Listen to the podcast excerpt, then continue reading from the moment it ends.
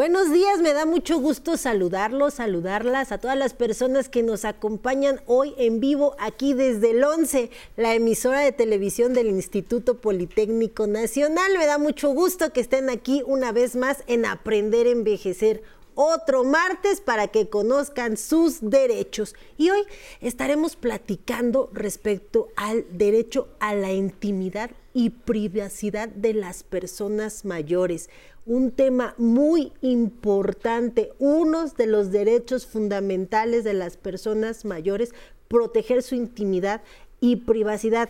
No le cambie, va a ver, va a estar bien interesante. Pero antes, antes de iniciar la plática con el experto que nos acompaña el día de hoy, vamos a ver esta cápsula que como siempre les digo, porque es verdad, se ha preparado con mucho cariño para todos y todas ustedes.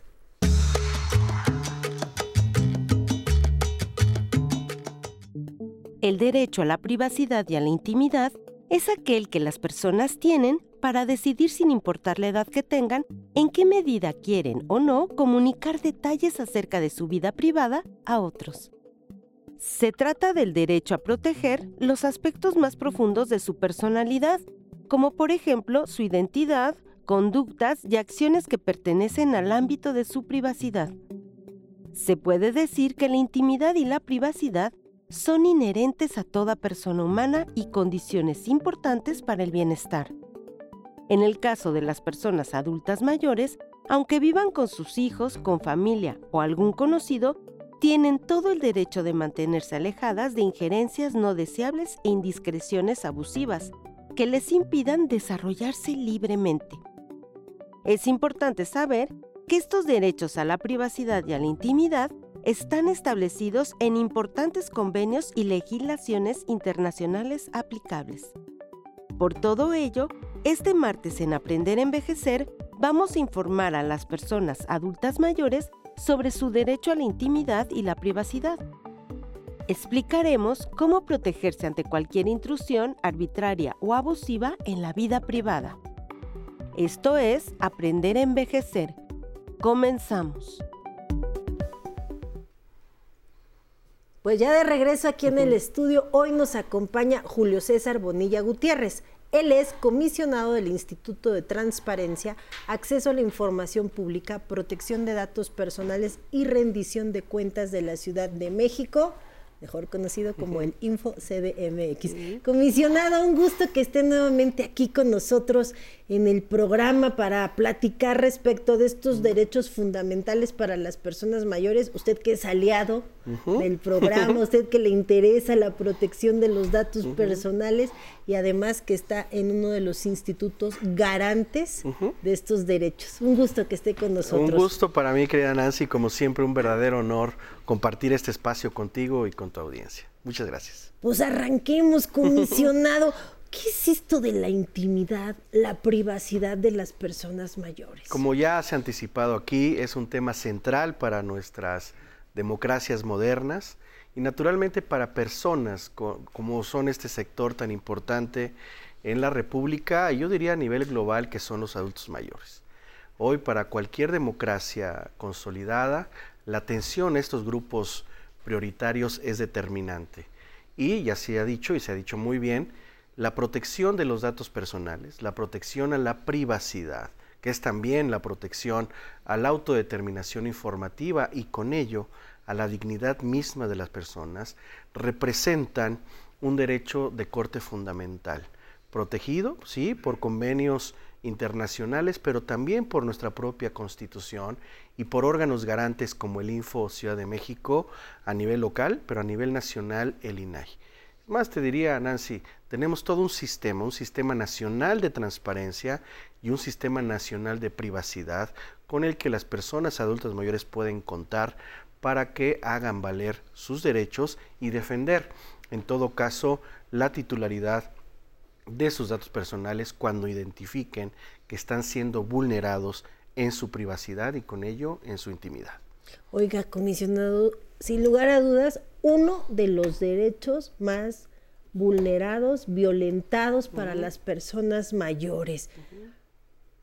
Por circunstancias de la vida, en ocasiones las personas mayores tienen que ir a vivir a domicilios con sus hijos, con otros familiares, y se cree que por el hecho de ya estar en otro domicilio que no sea propio, pues yo tengo derecho a meterme en tu vida, decidir qué hacer con tus documentos, incluso hasta en ocasiones secuestrar documentos básicos de las personas mayores y ya no digamos la toma de decisiones. Ayúdeme, ayúdeme hoy aquí en el programa a reiterarles a las personas mayores que nos ven que solo ellos son titulares de sus datos personales, de su intimidad, de su privacidad. Esa es una gran, gran aproximación, Nancy, y en efecto, a ver, todas las personas, todos los seres humanos tenemos este derecho, pero debemos acentuar de manera particular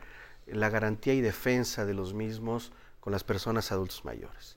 Las personas adultas mayores, además por ser parte de este sector de atención prioritaria del Estado mexicano, tienen una serie de garantías que además, como ya lo hemos señalado anteriormente, forman parte de este gran espectro constitucional e internacional para su defensa. Es cierto, les invitamos a todas y todos ustedes a que hagan valer sus derechos a la protección de los datos personales, a sus documentos, a su privacidad, a su intimidad, a su nombre, su domicilio, el uso de sus tarjetas, sus contraseñas, el uso que le dan a su teléfono móvil, a su imagen, a sus fotografías, es más, a todos los bienes que tienen, tanto en lo digital como en lo material, forman parte de un patrimonio que ustedes tienen el derecho de tutelar, resguardar y mantener en privacidad. Porque de otra manera no estaríamos construyendo también un ambiente de paz, de armonía, de desarrollo con nuestro entorno más próximo. Y en efecto, que muchas personas mayores ocupen un espacio dentro de nuestras familias, dentro de nuestras casas, no significa que pierdan estos derechos. Al contrario, se potencializa aún más esta capacidad que tienen para su autodeterminación informativa, para la protección de su privacidad y con ello también, y eso es lo más importante Nancy, me parece en esta conversación, la protección a su dignidad sin lugar a dudas, protección a la dignidad, porque cuántos recuerdos tengo generados, cuántas historias, ¿no? Y eso es mío y ningún tercero me lo puede vulnerar ni utilizar en beneficio o en perjuicio. Eh, el proteger mi privacidad, ¿qué implica todo esto? Eso es muy importante porque ahí, eh, digamos, ya en la variable muy cercana a la Constitución y naturalmente el origen de nuestras instituciones, tiene que ver con que la protección de los datos personales la podemos ejercer frente a autoridades del Estado mexicano, que regularmente sucede en lo analógico, pero también en el mundo digital, frente a grandes empresas transnacionales que hoy forman parte de las ecuaciones de nuestras sociedades y de todas sus variables. ¿A qué me refiero? Nosotros utilizamos nuestros datos personales muchas veces para recibir un servicio, para contratar un bien, etcétera, ¿no? Por ejemplo, cuando vamos al servicio público de salubridad o de salud, ¿no? Tenemos que entregar ciertos eh, datos personales, nuestro nombre, nuestro domicilio, nuestra firma, nuestras contraseñas, eh, el número de expediente, en fin, nuestro registro eh, médico, pero todo eso forma parte de este gran patrimonio que tenemos todas y todos y acentuado en los adultos mayores. Pero los adultos mayores hoy por hoy cada vez más utilizan también la red digital. Tienen un aparato móvil con el que toman fotografías, esto eh, registran sus actividades, ceden muchas veces el uso de la voz. Ahora con la inteligencia artificial, Nancy, he detectado, hemos detectado las instituciones un uso más intensivo de la digitalidad, por ejemplo, con la famosa Alexa, que ya la tienen instalado muchos adultos mayores y lo utilizan para recreación. Pero lo cierto es que Alexa necesita el reconocimiento de su voz, necesita un registro de nombre, domicilio y la persona quien lo está contratando. Recordemos que Alexa nunca duerme. Alexa eh, está registrando en tiempo real las actividades, no solamente de las personas adultos mayores, sino de todos quienes convivimos con ella. Entonces, la relevancia que tiene esta conversación, Nancy, es que sepan las personas adultas mayores y también las jóvenes, los jóvenes, los adolescentes, personas mayores, que la protección de nuestros datos personales es central. Que por favor cuando interactuemos con el mundo analógico, con el Estado a través de la educación, la salud, la vivienda, etcétera, sepamos para qué nos piden ciertos datos personales, quiénes los van a administrar, cuáles son sus finalidades, cuáles son sus objetivos y que sepamos también si hay mecanismos de defensa y garantía de los mismos. Así como sucede con el Estado, tenemos que saberlo en el mundo digital. Cuando bajemos una aplicación móvil, tenemos que leer los avisos de privacidad. Los avisos de privacidad nos dicen justamente por quién va a estar administrado e, esos datos personales, cuál es la finalidad de la, para qué se recaban y en fin, sabemos también los mecanismos de defensa y garantía que tenemos frente a ellos. Sí, comisionado, porque, híjole, lo he dicho, lo he hecho, a todo le pico sí, sí, sí, sí, me sigo al siguiente y ya ni supe para qué proporcioné mi nombre, mi domicilio y sobre todo cuestiones más sensibles porque tal vez ya estoy dando situaciones de mi salud a terceros que debería yo de proteger, pero de eso, de eso vamos a platicar en la siguiente sección. Antes de ir a un corte, yo le quiero recordar a todas las personas que nos ven de la aplicación 11 más. En ella ustedes podrán ver todo el contenido que el 11 ha generado para que en cualquier momento que ustedes deseen puedan dar un vistazo a los programas que tenemos. Vamos a ir rápido a un corte y ahorita seguimos conversando con el experto que nos acompaña el día de hoy. Yo lo que hago es como verme y decir, bueno, este, ya empiezan muchas fallas, ¿no? No me voy a dejar tan fácilmente.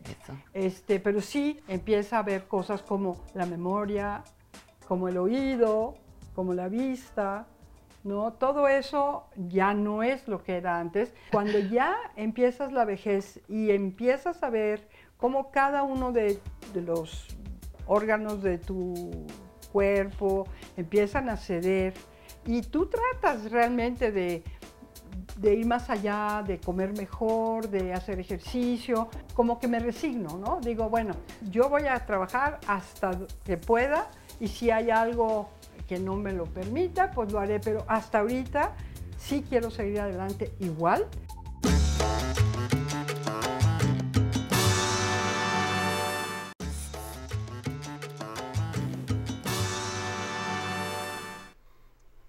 Pues ya estamos de regreso y seguimos conversando con Julio César Bonilla, comisionado del InfoCDMX, el experto con el que estamos platicando respecto de la privacidad e intimidad. Comisionado, tenemos dos preguntas del público. ¿Me acompaña a ver qué nos quieren consultar el día de hoy? Claro. Me llamo María Teresa Razzo Coronado y tengo 77 años. ¿A qué se refieren cuando dicen que alguien violentó mi privacidad? ¿Qué le podemos contestar a María Teresa? Pues es cuando justamente se está teniendo un tratamiento indebido de sus datos personales que afecta naturalmente a su privacidad y a su autodeterminación informativa.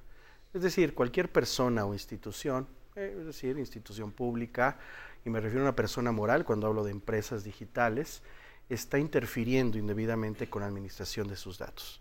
Para utilizar el aparato móvil que tenemos todas y todos, registramos, utilizamos y cedemos el uso, por ejemplo, de nuestra huella dactilar, del reconocimiento facial, del reconocimiento del iris, del reconocimiento de la voz, eh, de la geolocalización. Todos esos, Nancy, debemos saber que son datos personales. Y entonces de repente recibimos vía alguna aplicación del móvil sugerencias que no necesariamente son compatibles con lo que nosotros queremos y muchas veces no sabemos el origen de la institución, de la empresa o justamente la información que está llegando a nuestras manos. O eso sucede también en el mundo analógico. Vamos a, requerir un servicio de salud, un servicio mm, eh, médico, de educativo, etcétera, y cedemos ciertos datos, nuestra firma, nuestra huella, algunas contraseñas, etcétera, y de repente estamos recibiendo en nuestro teléfono móvil llamadas de empresas para ofrecernos viajes, autos, bicicletas, etcétera, etcétera, y, y cuando les preguntamos, ¿y a usted quién le dio esa información? No te lo dicen. Entonces, eso es un tratamiento indebido de nuestros datos personales y están invadiendo nuestra privacidad. Es importante decirlo, Nancy, para eso existe el Info CDMX, el Sistema Nacional de Transparencia y el INAI, para defenderlos. Muchísimas gracias. Vamos a la siguiente pregunta. Buenas tardes, soy la señora Juana Gama, mi edad son 77 años. ¿Cómo podremos proteger nuestra información en el mundo digital? Mire nada más, doña Juana Gama nos trae una muy buena pregunta. ¿Cómo protejo mi información en doña el mundo Juana Gama ha dado en uno de los pilares del debate internacional. ¿Cómo protegemos nuestros datos personales o nuestra privacidad en el mundo digital? Primero les diría a todas y todos los que nos están observando, debemos tener muchos grados de autocontención y de autocontrol, de mucha disciplina cuando nos vinculemos con la red digital que si nos piden la huella dactilar, sepamos para qué, el reconocimiento facial, sepamos para qué, nuestra localización, sepamos para qué. Y que revisemos, por favor, los famosos avisos de privacidad. Porque si no leemos los avisos de privacidad, vamos a entrar en un margen de indefensión. Pero también es importante que sepan que aún ya concedidos estos datos personales a la red digital, para eso existe el INAI el INAI, que es el órgano garante nacional en materia de transparencia y privacidad, que al igual que el Info Ciudad de México lo hacemos con instituciones de carácter público, que sepa doña Juana, al igual que todas y todos, que tienen que ejercer sus famosos derechos ARCO, acceso, rectificación, cancelación y oposición a un uso indebido de esos datos personales. Si estamos identificando que tanto en la vía analógica como en la vía digital se está haciendo un uso indebido de nuestros datos personales, por favor les diría, acudan a las instituciones garantes en defensa de la privacidad que somos nosotros y pongan en acción los derechos que son los famosos derechos ARCO. Insisto, acceso, rectificación, cancelación y oposición, que los pueden ejercer en cualquier momento para eh, justamente defender su privacidad, su autodeterminación informativa y su dignidad. O sea, yo doy mis datos, pero en cualquier momento puedo ir a donde los proporcioné para que entonces ya no los sigan utilizando.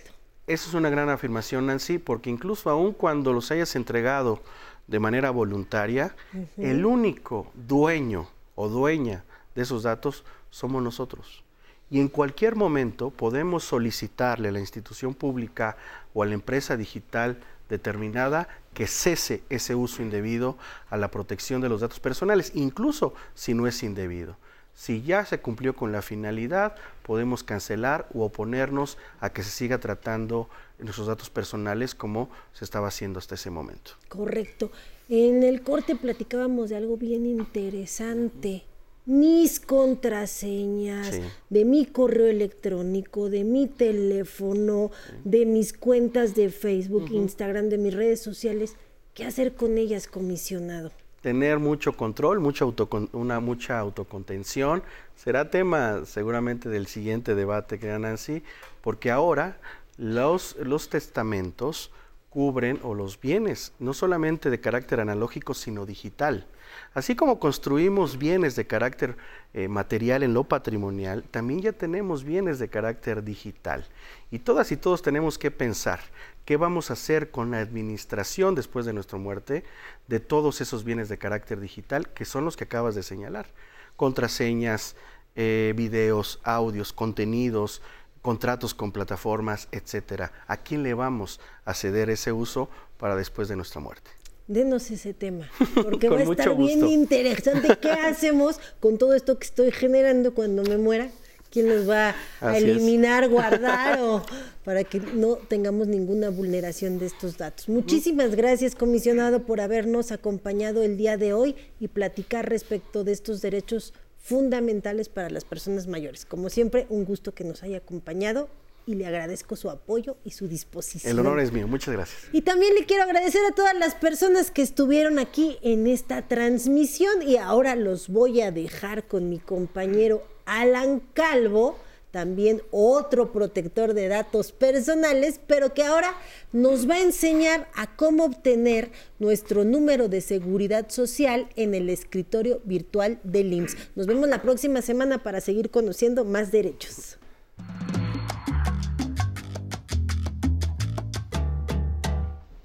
Muchas gracias, Nancy. Muy buenos días. Este martes en Aprender a Envejecer le diremos cómo obtener su número de seguridad social a través de la página oficial del IMSS.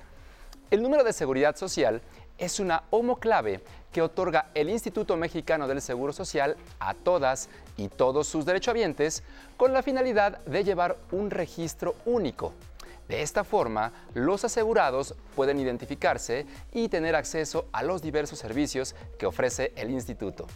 Si usted no cuenta con él o no lo recuerda, no se preocupe. A continuación, le mostraremos los pasos que debe seguir desde su dispositivo móvil o computadora.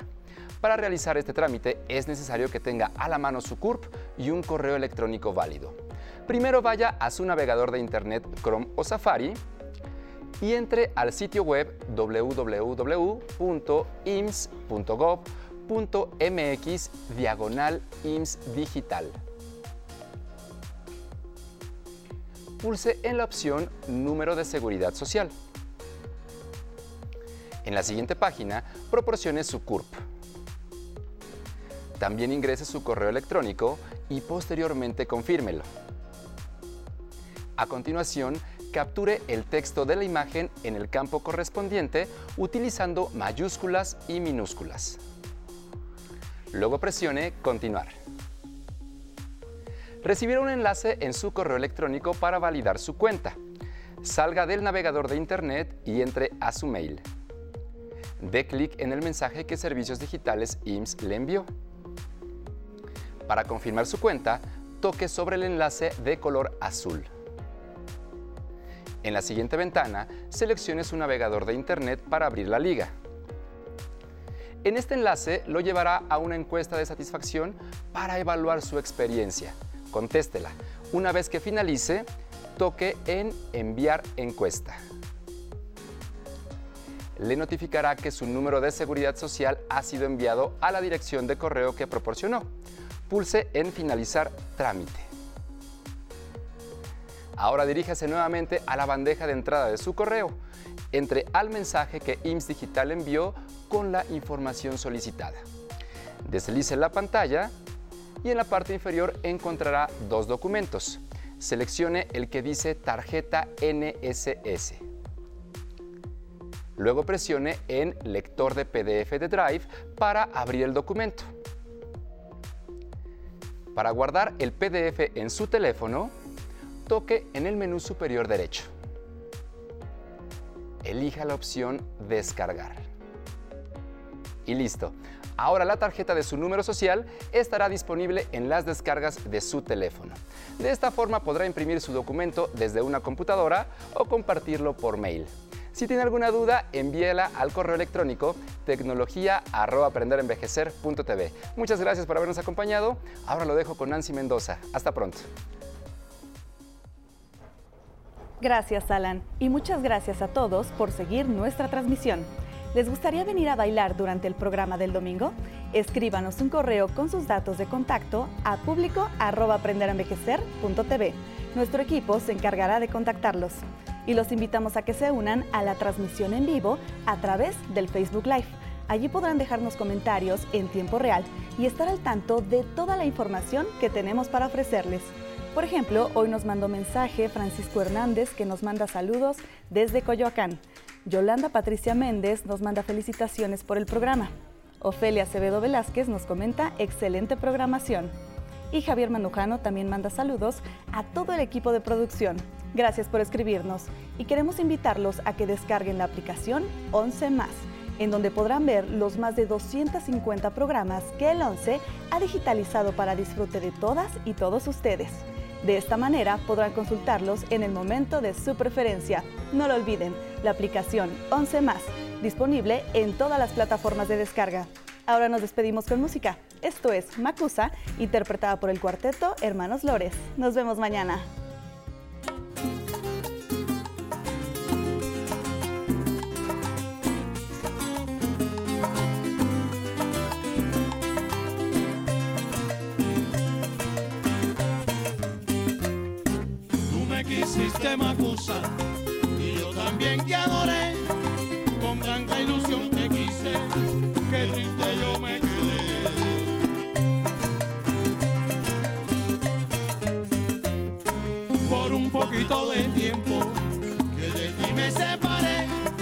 me traicionaste, Macusa, qué triste yo me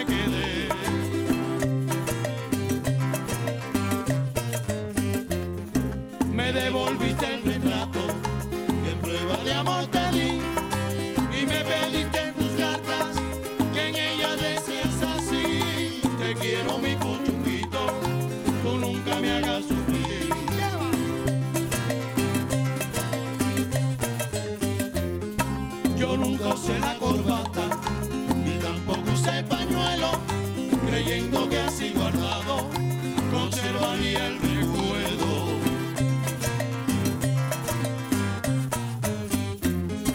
Las grasas se dieron cuenta que todo iba a ser traición.